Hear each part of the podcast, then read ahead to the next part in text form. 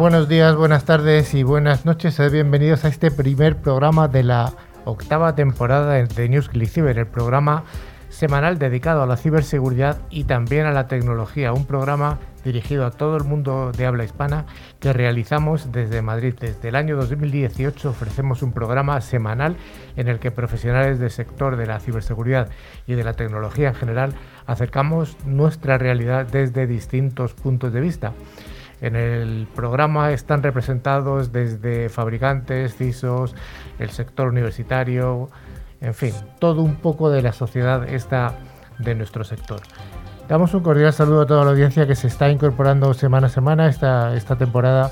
Damos un cordial saludo además a, la audiencia que nos escucha desde Argentina, que a través de alguna emisora local de allí, pues vamos a tener una colección de, eh, de audiencia que esperamos que nos siga además en este programa y en los siguientes. Hoy el programa está formado por mi extrema izquierda, por don Dani Vaquero. Hola Dani. Pues hola a todos. Con muchas ganas después de este pequeño parón navideño, pequeño descanso, un asueto ahí para coger fuerzas y contar muchas cosas de ciberseguridad, que ha habido, como dirían en mi pueblo, ¿no? Mandanga de la buena. Mandanga de la buena, sí señor. A mi izquierda, como siempre, la voz profunda de la radio, don Rafa Tortajada. Hola, Rafita. ¿Qué pasa, Carlos? Ya nuevo año, nuevos ciberretos, ¿no? Nuevos ciberretos y nuevo peinado que llevamos tú y yo. Sí, el mismo del año pasado. El mismo del año pasado, pero bueno. Tengo a mi centro derecha también a don Carlos Valerdi, que también estrenas peinado hoy. Sí, sí, como siempre. Todas las semanas estreno un peinado nuevo. bueno, de con, verdad. Con muchas ganas de volver. Merece la pena que nos veáis en vídeo porque realmente es impresionante lo nuestro. Es de luz, es brillante. es brillante. Y tenemos chica nueva en la oficina, en este caso es un chico que para no variar es otro Carlos, el señor García. Carlos García, hola Carlos, bienvenido al programa. Buenos días, buenos días, buenas noches. Muchas gracias y bueno, encantado de estar aquí con vosotros. Pues muy bien, esperemos que, te lo pases bien y que sea el primero de una larga lista de, temporada, de, programas. Por finalmente tenemos al otro lado de la pecera a don Javi que vuelve al programa después de, este, de esta que ha sido dos semanas sin hacer el programa, ¿no? Dos semanas ya. Sí, unas pequeñas mini vacaciones de 15 días. Sí, sí. Y han estado preguntando por el programa que si qué es lo que pasa con Newsclick Ciber, que si se están tomando demasiadas vacaciones. Bueno, la gente estaba ya que echaba humo, ¿eh? Ay, ay, ay, esa audiencia. Seguro que llamaban muchos por el, por el programa y sobre todo por el concurso. Finalmente estoy yo, Carlos Lío, y os proponemos que nos acompañáis durante los 50 minutos que nos van a llevar hasta el programa. Bueno, y durante toda la semana nos podés seguir a través de las redes sociales o de nuestro email info.clickciber.com. Además tenemos una web con interesantes contenidos, clickciber.com. También os recordamos que podéis acceder a todos nuestros programas anteriores a través de nuestros podcasts disponibles en Spotify, iBox, Tuning o cualquier otra plataforma. Para ello solo tenéis que buscar la palabra clave ClickCiber. Bueno, pues Dani, ¿qué vamos a tener en el programa de hoy? Donde vamos a hablar de las noticias más candentes de ciberseguridad. Tendremos una ciberpíldora acerca de los virus de todo tipo, biológicos, digitales, y un monográfico donde trataremos la ciberseguridad en todas sus vertientes, los 360 grados. Los 360 grados, qué interesante. Vamos a dar la vuelta entera y empezamos por el primero de los bloques, el bloque de noticias de ciberseguridad.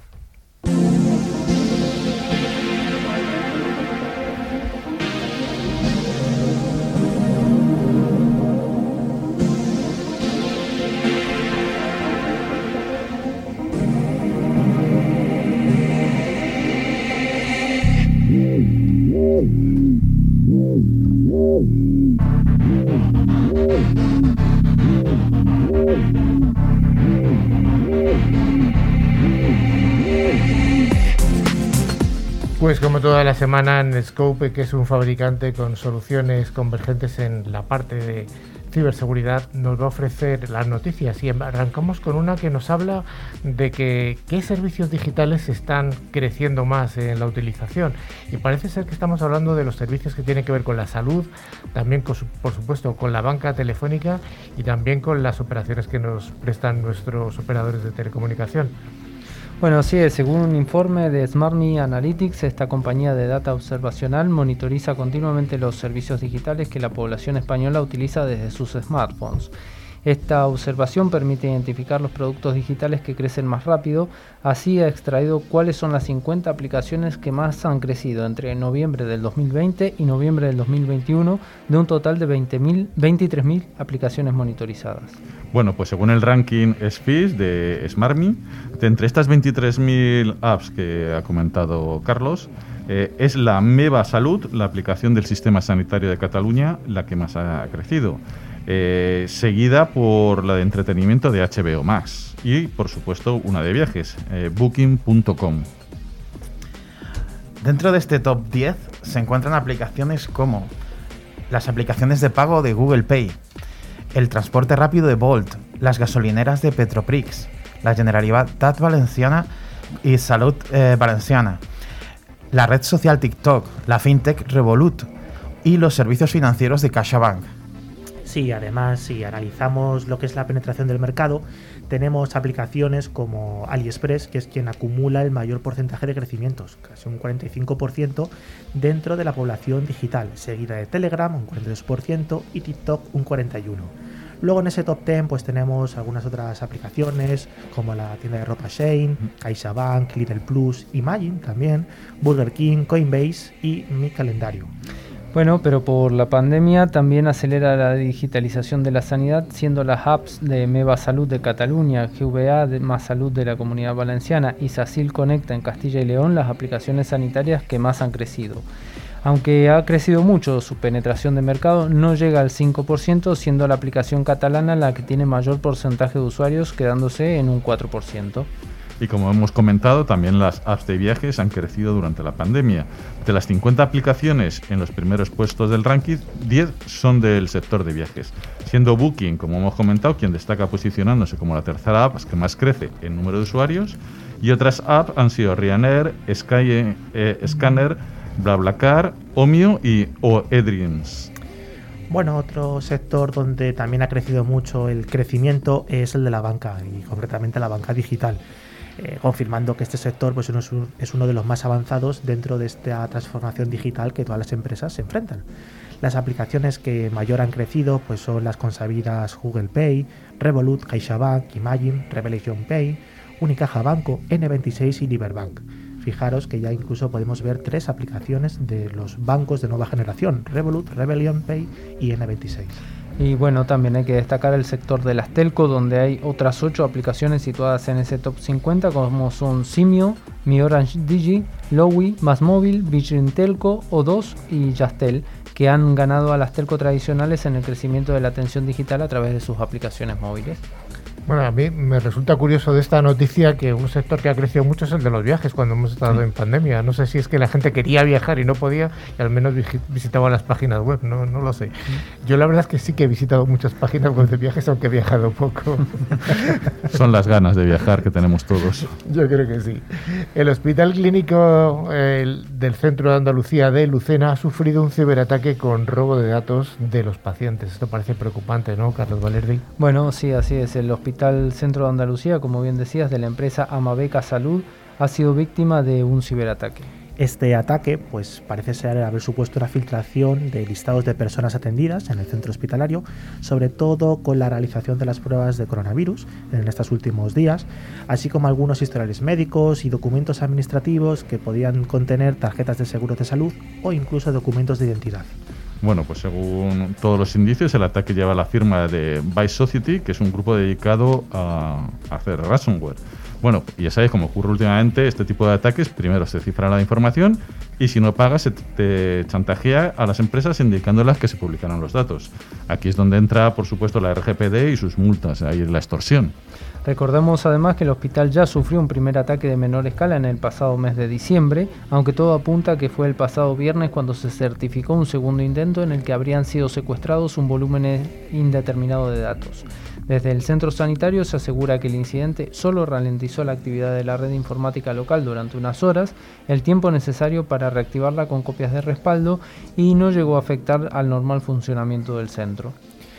Sí, la verdad que el hospital ha hecho diversos comunicados reiterando que tienen procedimientos eh, y medidas de seguridad encaminados a proteger pues, eh, su mayor activo, que es la información de los datos personales de sus pacientes. Y que además de más allá de los cumplimientos legales a los que estén sujetos por a lo que se dedican, cuenta con incluso servicios externos de respuesta ante incidentes de seguridad. Lo que pasa que ahora pues estos análisis forenses, esta respuesta a incidentes y demás investigaciones todavía no tienen el detalle exacto para poder comunicar qué tipo de datos han sido sustraídos. No obstante, pues cuando concluyan estas investigaciones pues darán a conocer en un comunicado toda esta información. Vamos con una noticia un poquito más tecnológica. Y hace tiempo estuvimos hablando en el programa de lo que es un EDR. Y bueno, pues hablábamos de las bondades de este tipo de productos, que efectivamente tiene bondades muy importantes, pero hoy nos vamos a hacer eco de un informe muy interesante que nos dice que, que no, que parece ser que ningún EDR es capaz de parar todos los ataques. Don Carlos Valerdi. Bueno, un poco de lógica tiene, ¿no? Nada es infalible. Pero bueno, esta investigación se basa, eh, viene de la Universidad del Pireo en Atenas, donde han testeado 18 EDRs. Recordemos que esto es software de detección y respuesta de endpoints diferentes y han descubierto que muchos no detectan alguna de las técnicas de ataque más comunes utilizadas hoy en día por la mayoría de los threat actors actuales. Bueno, según han indicado George eh, Caranzas y Konstantin Patsakis del equipo de análisis, nuestros resultados indican que todavía hay mucho margen de mejora, ya que los EDR de última generación no, no logran prevenir ni registrar la mayor parte de los ataques que se reportan en este estudio. Si queréis tener los datos más concretos, esta información se ha comunicado en un paper que se llama An Empirical Assessment of Endpoint Detection and Response Systems Against Advanced Persistent Threat Attack Vector. Casi nada. Casi nada, Como todas las investigaciones suele estar en inglés. Sí, claro. Y bueno, pues se puso a prueba los principales EDRs que Garner, la consultora, pues puso de manifiesto en el pasado año de 2021. Básicamente lo que se intentó lo que se ha intentado utilizar han sido cuatro archivos como vectores de ataque por un lado teníamos un acceso directo a un panel de control de, Windows, que es el que se conoce como un CPL. También teníamos un instalador legítimo de Microsoft Teams, la herramienta colaborativa, que cargaba una DLL maliciosa, un archivo ejecutable, un .exe sin firmar, y un archivo de aplicación HTML, también conocido como HTA. Bueno, de los 20 ataques que fueron lanzados, más de la mitad tuvieron éxito. Ninguno de los EDR logró detectar todos los ataques. Concretamente, 10 ataques fueron completamente exitosos ya que se completaron y no generaron ninguna alerta. Tres ataques tuvieron éxito, pero generaron una alerta de baja importancia y un ataque no tuvo éxito, sin embargo, no emitió ninguna alerta. Y seis ataques fueron detectados y correctamente reportados por los EDR. Al final, los EDRs al final los EDRs son una capa más de seguridad, pero no es la única que debemos usar. Debemos protegernos, como siempre decimos, completando con las soluciones entre sí, por ejemplo, con un buen NDR, un CM o un NAC para ponerlo lo más difícil posible. Aparte de medidas básicas como segmentar y sin olvidar, por supuesto, de educar y concienciar a nuestros usuarios. Claro que sí, además Carlos, ¿te acuerdas en qué número de nuestra revista hacíamos la encuesta de nivel de satisfacción de en un listado importante de los EDRs del mercado? ha sido en el último. Pues simplemente tenéis que acceder a nuestra página web y podéis ver esa, ese análisis que hemos hecho con distintos actores de, bueno, pues a lo largo del mundo que han dado su opinión acerca de, de los EDRs con los que trabajan.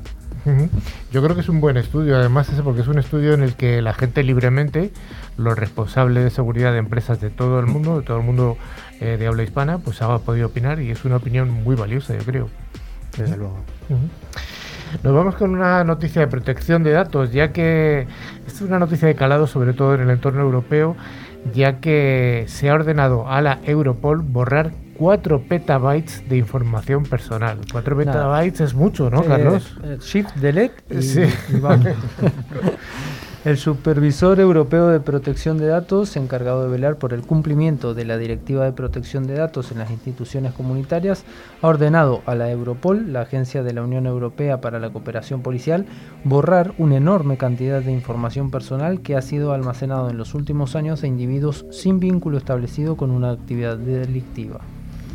Pues sí, eh, según el diario inglés The Guardian, la Europol habría estado almacenando información personal sin categorizar, esto es muy importante, proveniente de informes de delitos, escuchas telefónicas o bien asilo, eh, solicitudes de asilo de individuos que no estuvieron involucrados en ningún crimen durante los últimos seis años. La cantidad de datos almacenados, como hemos comentado, superarían los 4 petabytes. Claro, y es que la Europol debería haber filtrado esta información y extraído los datos personales que la normativa le permite conservar, pues para poder velar por la seguridad de todos los ciudadanos de la Unión Europea, sin violar esta protección de datos personales. Eh, al parecer, bueno, este, este almacenamiento de toda la información personal sin categorizar, pues es un riesgo muy grande para los derechos fundamentales de las personas. Porque fíjate lo que acaba de decir Rafa, incluso hay información de personas que en ningún momento han cometido ningún delito, por lo tanto deberían haber sido eliminados.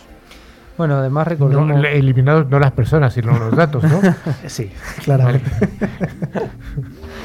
Recordemos además que toda la información debe categorizarse y procesarse en un plazo determinado como máximo de tres años desde su obtención y solo se puede conservar aquella que tenga una especial relevancia para la seguridad de la Unión Europea, por ejemplo, para casos de lucha antiterrorista. Para este caso, el Organismo de Protección de Datos Comunitario ha concedido a la Europol un plazo de 12 meses para que filtre y extraiga todos los datos que legalmente puede retener y borre el resto.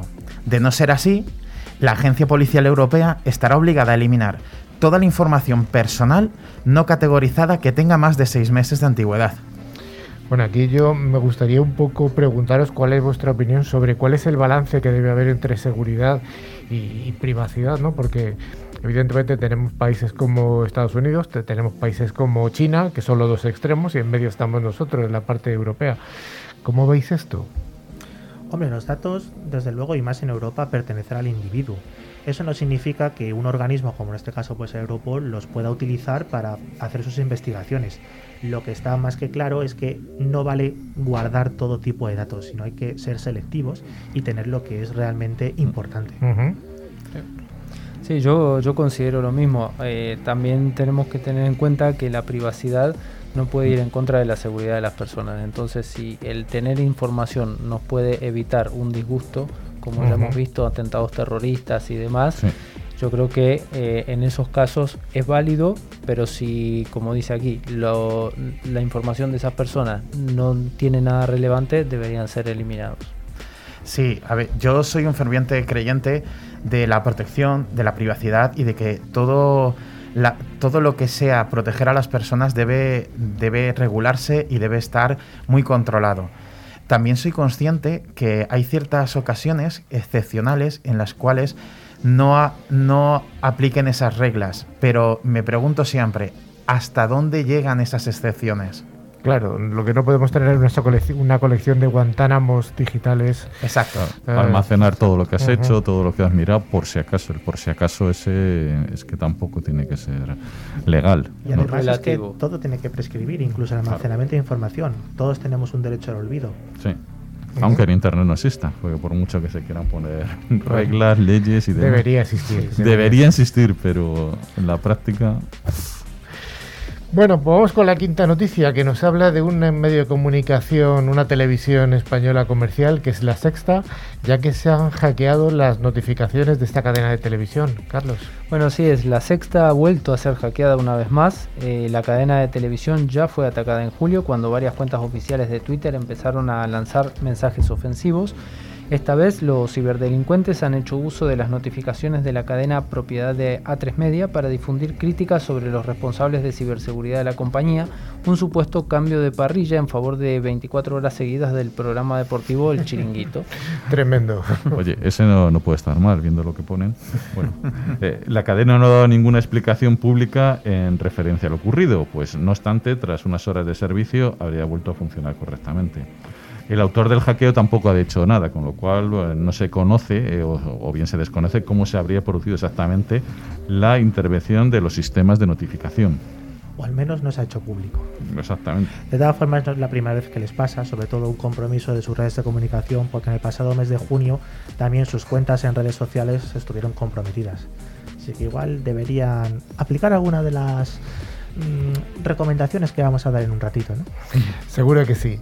Pero de todas formas, no nadie está libre de ser atacado. Y, la siguiente noticia nos habla de ello, porque en casa del herrero mm, se ha hackeado la reconocida firma Subex y también a de su subsidiaria de ciberseguridad Sectrio. Bueno, Bueno, Valerdi. El dicho dice, en casa de herrero, cuchillo de palo, ¿no? Exactamente. Bueno, así es, el grupo ciberdelincuente de ransomware Ragnar Locker afirma haber comprometido exitosamente los sistemas de la firma de análisis de telecomunicaciones Subex y también su principal subsidiaria de ciberseguridad, Sectrio. En su plataforma para filtraciones de Dark Web, el grupo publicó un enlace .onion de cebolla que supuestamente redirige a los usuarios a la información comprometida. Lo que se sabe hasta ahora es que los ciberdelincuentes lograron acceder a múltiples sistemas de información, incluyendo configuración de firewalls, enrutadores y VPNs, además de las contraseñas de la empresa y documentos personales de los empleados. Diversos especialistas de ciberseguridad han comentado que este grupo de ransomware podría estar tratando de poner en ridículo a la empresa, evidenciando sus aparentes fallas de seguridad.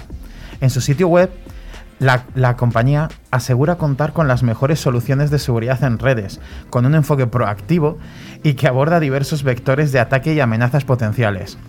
Bueno, pues las compañías afectadas han recibido múltiples solicitudes de información, aunque hasta el momento no se han comentado nada al respecto. Sí, además tenemos que recordar que no es el único ataque vinculado con este ransomware que se llama Ragnar Locker, que tiene un nombre muy poderoso. Si recordáis el pasado septiembre de, de este año, bueno, del año pasado más bien ya, este grupo pues amenazó con filtrar la información de todas las víctimas de sus ataques que tenían en activo y en caso de que estas eh, compañías amenazaran, bueno, con que con pedir ayuda externa. De este modo, pues eh, estos actores, estos ciberdelincuentes, buscaban forzar a las víctimas a que pudiera, a que pagaran el rescate, claro, por sus datos. Evidentemente. Y ahora vamos con una noticia curiosa que nos llega desde Massachusetts, en Estados Unidos, donde un grupo activista que se llama Biohacker habría logrado un injerto muy particular a partir de una vulnerabilidad. Carlos Valerdi, ¿qué es esto? Esto suena muy de ciencia ficción, ¿no? Bueno, así es.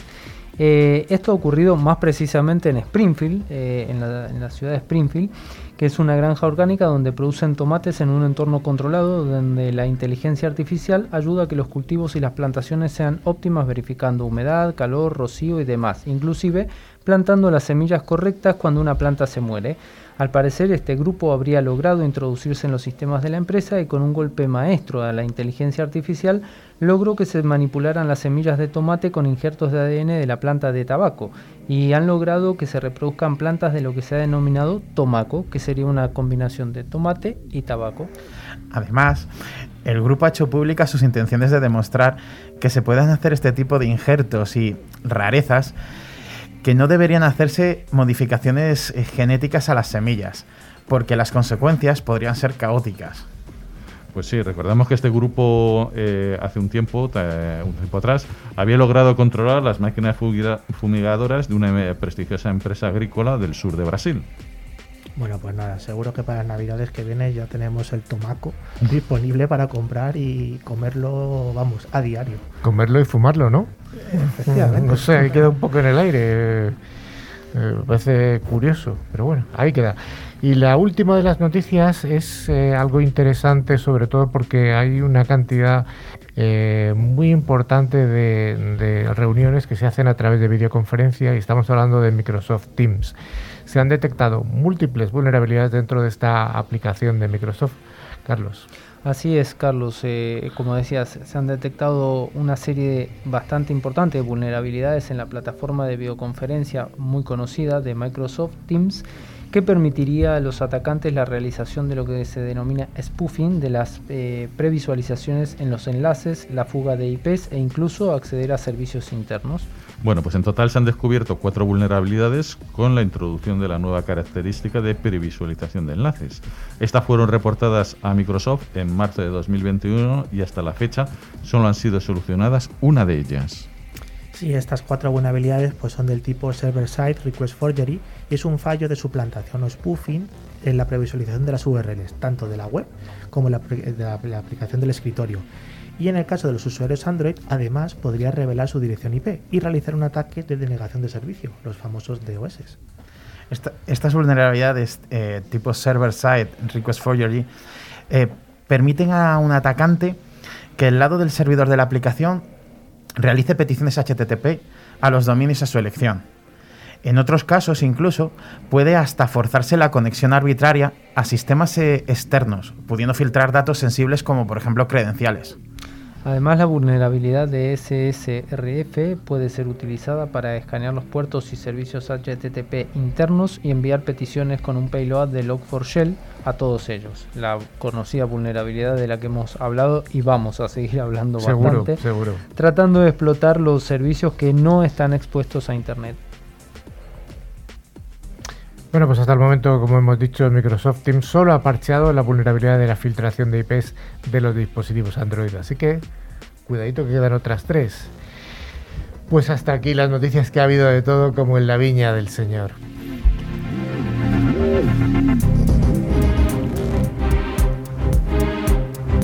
La ciberseguridad es uno de los sectores más pujantes de las tecnologías de la información. Si te interesa estar al día de los ciberataques y de cómo defendernos, escucha cada semana a Carlos Lillo y su equipo de expertos en NewsClick Cyber.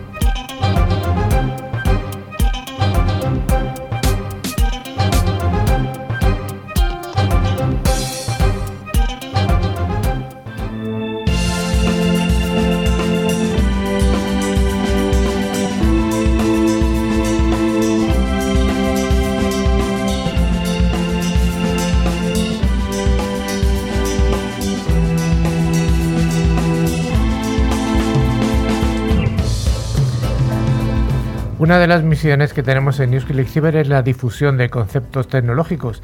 Gracias a ALOT, solución tecnológica que asegura el rendimiento de las aplicaciones más importantes, hoy vamos a hablar de, atención, virus, virus, virus. ¿En qué se parece un virus biológico a uno informático, don Carlos García? Bueno, señor Carlos Lillo, tenemos que tener en cuenta que durante los, durante los últimos meses, más bien ya vamos casi dos años, hemos sido testigos de una inesperada y angustiosa pandemia con una enfermedad por coronavirus y distintas variantes. Lo que me parece especialmente angustioso es que esta adversidad mundial, esta, esta crisis mundial que estamos viviendo, haya sido causada por algo tan, tan, tan pequeño como es un virus llamado SARS-CoV-2. Sin embargo, los virus biológicos eh, siempre han sido una potente amenaza para la humanidad. Eh, como queda demostrado en todas las pandemias que se han vivido a lo largo de la, de la historia. Y por supuesto, sin olvidarnos de las dañinas guerras biológicas. Que esto no deja de ser una forma de combate en la cual se emplean armas que contienen virus y bacterias capaces de infligir eh, un impacto, un daño masivo a una población. Desde el envenenamiento de la comida y el agua al uso de venenos en las propias armas está prohibido desde eh, Naciones Unidas. Bueno, además no es de extrañar que los virus se conviertan en un modelo de arma ideal en un mundo totalmente diferente, el mundo de la programación. Los primeros virus informáticos se crearon ya en la década del 70, comenzando como bromas, evolucionaron hasta convertirse en una gran amenaza para la estabilidad de redes informáticas de todo el mundo. Y cuanto más pienso en los virus, tanto biológicos como digitales, más me sorprenden sus similitudes. No sabemos qué tipo de desafíos causarán los virus de uno u otro tipo en el futuro, pero entender cómo infectan, los síntomas que inducen, cómo se propagan y el daño que pueden causar puede ayudarnos a luchar contra los informáticos y los biológicos. Bueno, pues empecemos. Cuando hablamos de virus, la esencia, tanto en el mundo biológico como en el digital, más o menos es la misma, que no deja de ser una cadena de código. Ahora que todos nosotros somos expertos virólogos, sabemos perfectamente que el coronavirus pues es, un, es el genoma de ARN en una carcasa. Pues si extrapolamos eh, qué es un virus informático, como puede ser Melissa, que es un ejemplo de un virus que se propagó de manera masiva en el año 99 por correo electrónico, también era un código informático. Es decir, en ambos, casos, en ambos casos el código es una instrucción que debe seguir el virus. Pero además estas similitudes pues no acaban ahí. Si en el día de hoy básicamente decimos he cogido un virus cuando nos sentimos mal, hay que recordar que puede ser un virus, puede ser una bacteria, puede ser un hongo, un germen, en fin, hay una amplia variedad de familias. Pues bien, el virus informático es solo un tipo de programa eh, maligno o malware, es decir, un programa malicioso.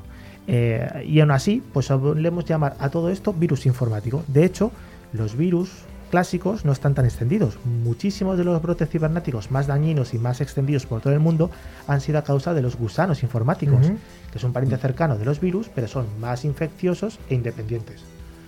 Sí, aunque los virus informáticos no son letales, o por lo menos eh, no de forma directa como los virus que atacan a los humanos, eh, sí que pueden producir unas consecuencias bastante importantes, eh, ya que eh, pueden tener un, impacto a nivel global. Eh, los virus, lo que son un, virus mortal, podría ser con la gripe, el SIDA, el ébola, incluso el COVID-19, pero también hay otros virus que han afectado y han hecho bastante daño a nivel mundial en virus informáticos. Pues eh, podemos recordar como en el 2010 eh, el gusano Stuxnet consiguió causar daño en importantes programas nucleares en Irán, o en 2008 cuando el gusano Conficker infectó entre otras la red informática de la Marina francesa, obligando a inmovilizar sus aviones. Pero también hay otro tipo de, virus, los gusanos como Maidon, que causó eh, más de 38.000 millones de dólares en daños, comparables a los 40.000 millones en pérdidas económicas mundiales causadas por el brote del SARS entre 2002 y 2004. Sí, la verdad que estamos viendo que se parecen muchísimo, pero es que incluso el modelo de propagación en ambos mundos también es muy similar. Por ejemplo, el virus código rojo, el Red Code, conocido por las direcciones IP de los ordenadores, durante el primer brote que hubo en el 2001 consiguió infectar, ojo al dato, 350.000 ordenadores en menos de 24 horas. Y luego tenemos, pues también, por ejemplo, el virus del ébola, que afectó a más de 25.000 personas en un año. Entonces, aunque las tasas de infección son distintas, obviamente, el patrón más o menos es el mismo partimos de un único punto, único, y rápidamente se vuelve masivo con un crecimiento muy pero que muy exponencial. Lo que podríamos concluir es que el factor crucial es que es posible detener el virus desde el principio, siempre reduciendo drásticamente el daño resultante. Y esto nos podría llevar a algunas conclusiones interesantes, ¿no, Carlos García? Por supuesto. La primera de todas ellas es que la clave de todo es la prevención. Eh, nunca se insistirá lo suficiente en esto, la verdad. O sea, todos recordamos lo que nos decían nuestros padres de más vale prevenir que curar, pero nunca hacemos caso. Las vacunas salvan vidas, los hábitos de higiene adecuados son esenciales. También son importantes las inversiones en el sistema inmunitario, pues mediante una dieta sana, eh, el sueño, el ejercicio. Son formas tanto de evitar la infección como de recuperarse rápidamente en caso de que se produzca. Del mismo modo, debemos proteger nuestros dispositivos eh, con software de seguridad y mantenerlos actualizados, por supuesto. Al mismo tiempo, todos debemos practicar un comportamiento seguro en Internet. Por ejemplo, evitar em, hacer clic en enlaces sospechosos, utilizar contraseñas débiles, ejecutar aplicaciones sospechosas, etcétera, etcétera, etcétera.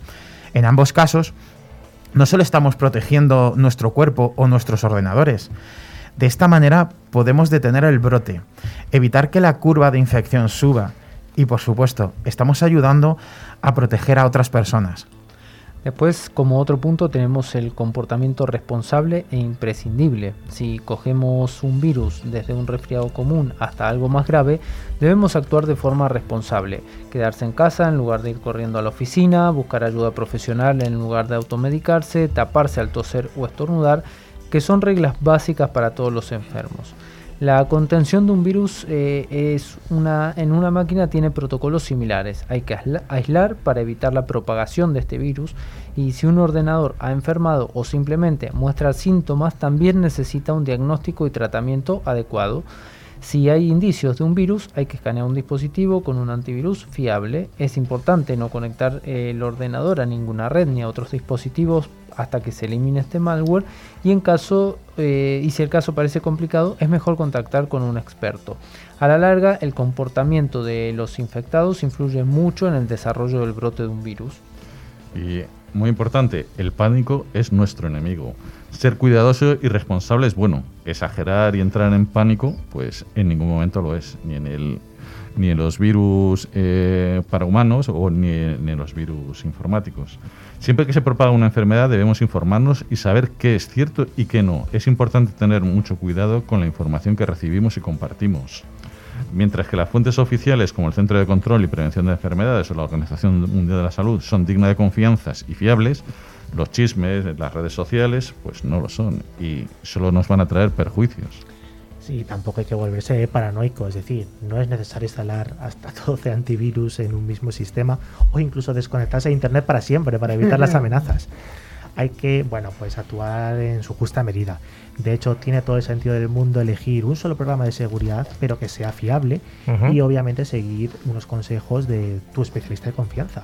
Y además, en caso de que no tengáis, siempre saber que tenéis disponible la línea de atención del el INCIBE, disponible en el 017, pues para poder resolver cualquier duda.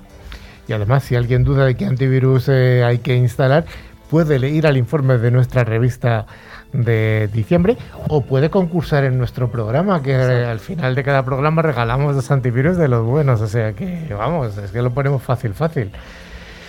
Bueno, pues hasta aquí esta relación, que la verdad es que sí que se parecen mucho los virus biológicos con los virus informáticos, sí que tienen mucho, muchos rasgos en común. Sí, y además a los antivacunas tampoco hagáis eh, ni backup ni pongáis un antivirus, es lo mismo. Buena ironía, Rafa.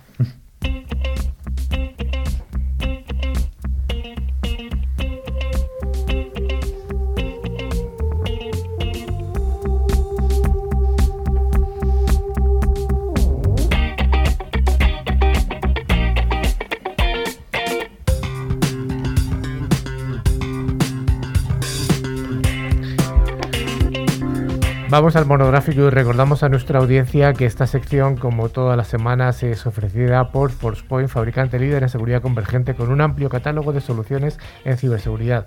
Y hoy vamos a hablar de algo que ya hemos comentado al principio, de la ciberseguridad 360. Por Don su- Tocayo García, Por ¿de qué, qué es esto? Pues mira, Carlos, lo primero que, que tenemos que tener en cuenta es eh, el momento tecnológico que estamos viviendo, eh, donde todos los negocios, da igual el sector, da igual la industria, da igual eh, de qué estemos hablando, están evolucionando a un modelo de transformación digital muy orientado a la externalización de los servicios y al cloud, a la nube. Eh, además, cada día la superficie de exposición y los modelos de negocio hacen crecer el nivel de riesgo al que las distintas organizaciones se exponen. Eh, donde además, donde modelos tradicionales de protección como la defensa de- en Castillo cada día mm, son menos válidos. Pues con todo ello tenemos que tener esta visión 360 de grados de nuestra ciberseguridad. Eh, Rafa, ¿a qué nos estamos refiriendo cuando hablamos de esta ciberseguridad 360? Bueno, pues esto de ciberseguridad 360 es eh, un concepto que lo único que pretende es cubrir la seguridad en todos sus ámbitos y aspectos donde se proteja la organización de la forma más completa, tanto dentro como fuera del perímetro.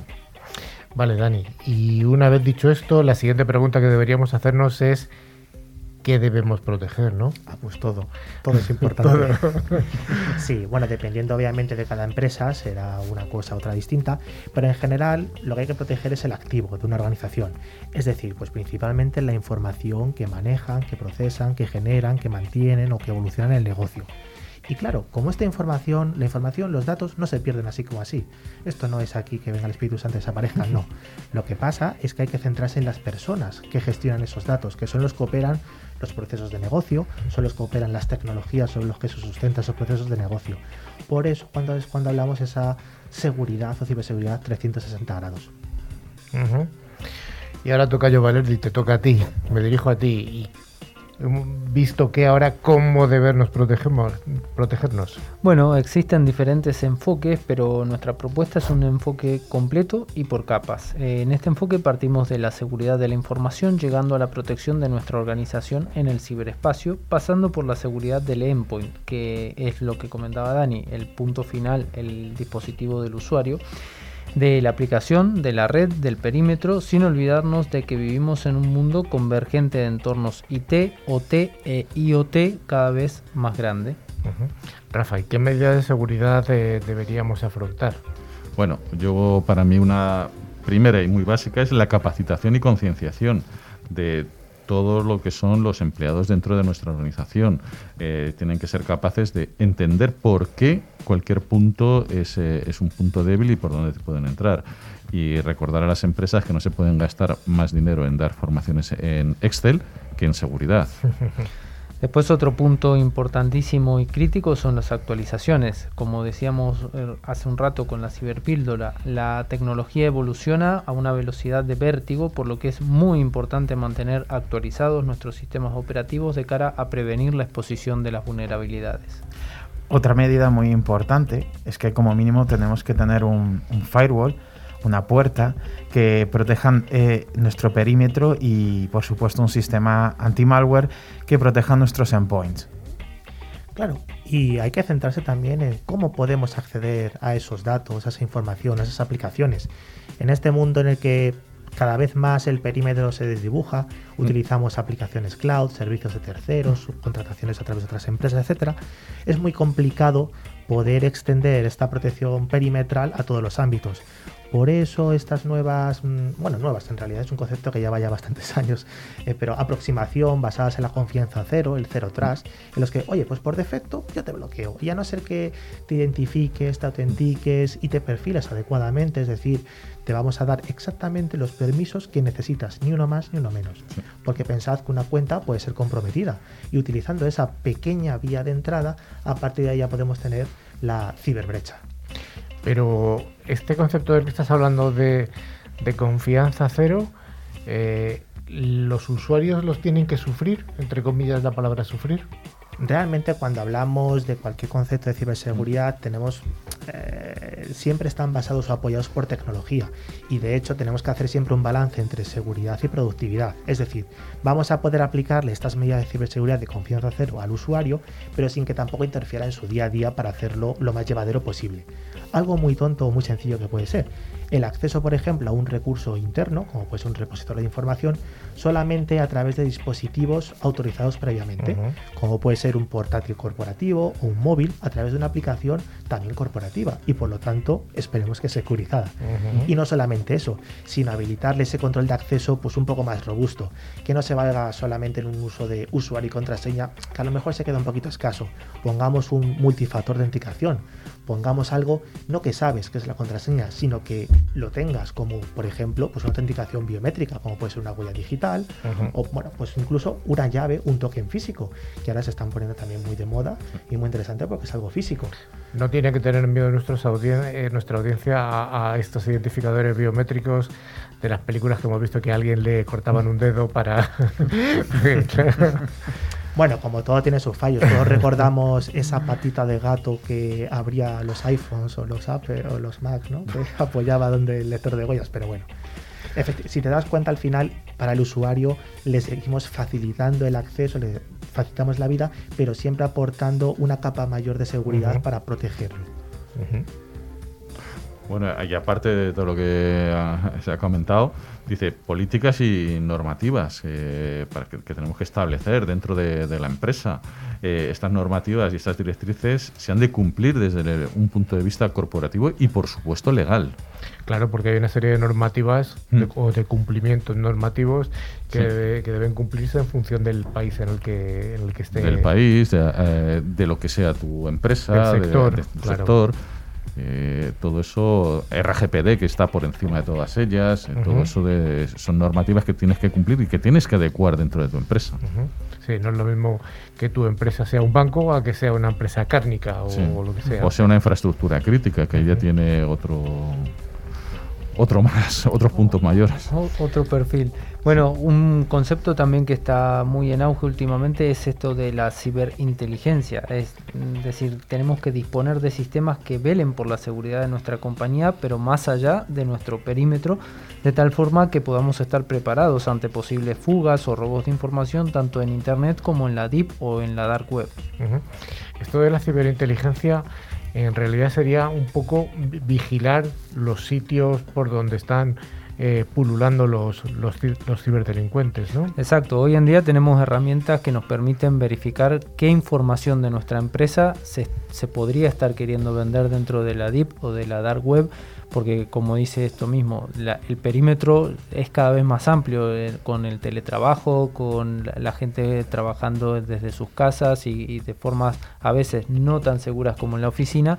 Eh, necesariamente tenemos que tener algún ojo más fuera de nuestro perímetro que ya es virtual para poder eh, saber qué información se está exponiendo de nuestra empresa y que nos podría hacer totalmente vulnerables. Y este concepto de ciberinteligencia no solamente tiene que ver con las fuerzas de seguridad de un Estado, sino también con el mundo empresarial. Sí, sí, totalmente, totalmente. Tanto empresas como, obviamente, esto es más así dicho, parece más de, de, las fuerzas de seguridad que hagan una inteligencia, pero también las empresas, las grandes empresas pueden tener su pata de eh, o su ojo puesto en, la ciberinteligencia para saber qué datos se está traficando de su, de su información.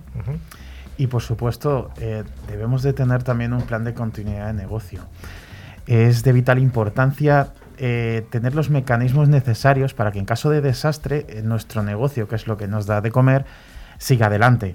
Por ello debemos tener em, procedimientos de copias de seguridad, planes de recuperación ante desastres, procesos de gestión de crisis. ¿Cuál sería un procedimiento, un plan de continuidad de negocio en un entorno doméstico? Por hacer un poco, acercar un poco a nuestra a nuestra vida personal. Por ejemplo, eh, las fotos que tenemos guardadas. Pues es muy, es muy sencillo. Eh, podemos tener fotos, digamos, en papel. Podemos hacer un escaneo digital y guardarlos en un repositorio, en un pendrive, en, un, en una nube, en una nube que pues todos conocemos eh, distintos eh, sistemas de almacenamiento de fotos, eh, incluso los operadores ahora están ya ofreciendo sus servicios que te permiten almacenar todas esas fotos que al final no dejan de ser tu negocio en, tu hogar, es decir, tus recuerdos de, lo que, de lo que vives a lo largo de los años. Sí, además fijaros lo, interesante que ha dicho Carlos. No solamente tener varias copias de seguridad mm. como contingencia, sino tenerlo incluso en formatos distintos para ampliar esa contingencia lo máximo posible. Exacto, exacto. Em, yo siempre he dicho, desde que estudiaba en la universidad, a mí me decían que como mínimo todo, todo, todo destino tiene tres formas de llegar. ¿Qué quiere decir? Al final, yo creo que un buen plan de contingencia es tener plan A, plan B y plan C hasta que lo consideres necesario. Plan A, plan B, plan C. Podríamos eh, seguir el D, el delta, el omicron. El abecedario completo. se me ha ido, se me ha ido. ¿Alguna cosa más, Dani? Sí, además, todas estas cosas que hemos estado comentando no tienen por qué ser algo estático. De hecho, la ciberseguridad no es como un jarrón que la pones y queda muy bonita y hay paz y pues gloria, sino es, un, es algo que es un proceso que está continuamente evolucionando con nuevos actores de amenazas, con nuevas técnicas, incluso con nuevas tecnologías para poder dar respuesta a esas nuevas amenazas. Incluso la evolución no solamente tiene que implicar esos planes y tecnologías, sino también las personas, desde la propia concienciación de los líderes que manejan esos planes de ciberseguridad, pero también de las propias personas que pertenecen a la empresa, es decir, los trabajadores normales. Porque igual que Hacienda somos todos, la ciberseguridad también somos todos. sin duda alguna.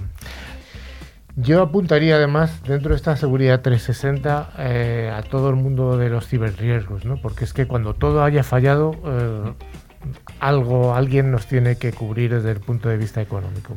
Exacto, Carlos. Eh, eso nos queda por ahí. tanto Dani como tú habéis dicho, dos puntos clave para la continuidad.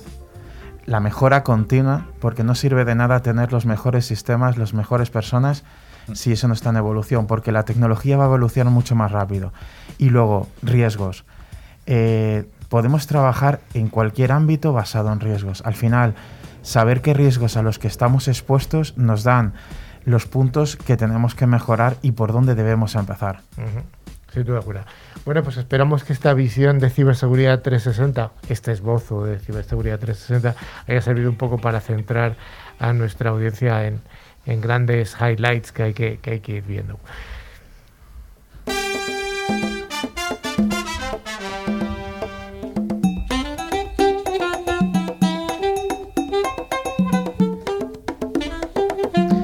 Llegamos ya a la parte final del concurso, hemos llegado a la parte final de este primer programa de la octava temporada y como cada semana Tren Micro nos trae esta sección en la que nos facilita los premios, que son dos licencias de antivirus de calidad profesional válidas cada una para un año.